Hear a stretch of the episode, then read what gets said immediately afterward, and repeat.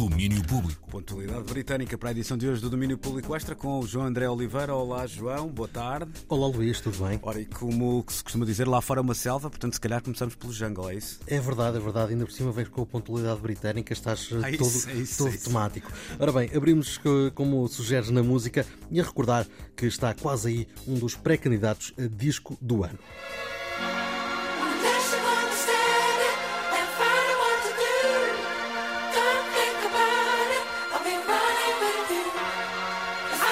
Pois é, falamos então de Loving in Stereo, o terceiro álbum de estúdio dos britânicos Jungle.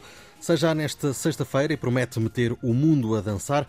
À conta deste pretexto, o domínio público esteve a falar com Josh Lloyd Watson, um dos elementos do duo. Entre outras coisas, falou sobre o que devemos esperar sobre os temas que ainda não conhecemos. I think the rest of the album is, is where the real gems lie, you know, the beautiful songs and, and the songs that are not um, not the big the, the biggest ones, but the ones that are the most emotional and the the sweetest. You know, some of my favourite songs are the ones that are not the singles. You know, great tracks like Bonnie Hill, Lifting You, uh, Fire, No Rules, and What Do You Know About Me. I can't wait till people hear those.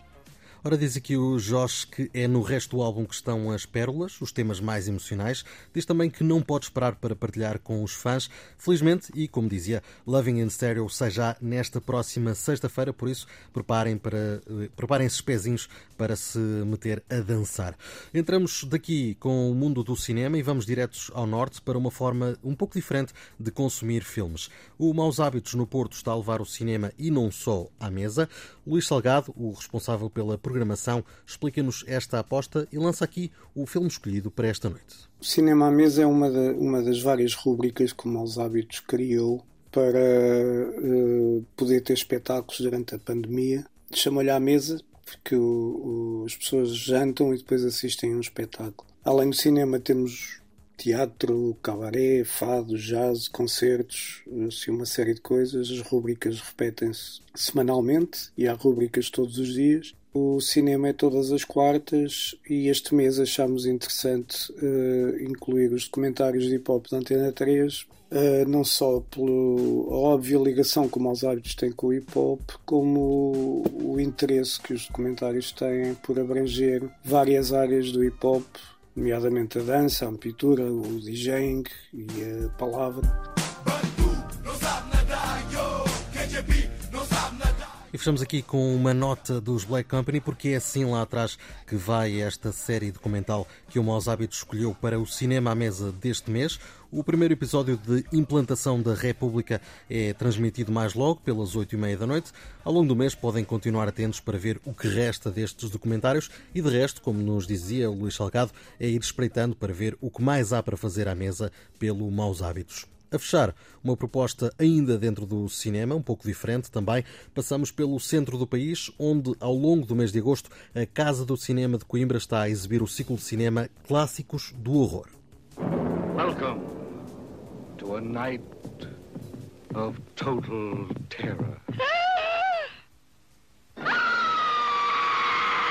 É uma aposta num género de filmes que nós não temos tido eh, a frequência de exibição que nós, tanto, que nós desejaríamos e é também uma aposta na formação de públicos para mostrar de que forma é que estas, esta coleção de, de títulos que nós selecionamos criteriosamente são marcos fundamentais para o desenvolvimento da, da linguagem do, do, do cinema de, fi- de ficção fantástico, do horror, do thriller eh, e como ainda hoje estes filmes conseguem-nos arrepiar.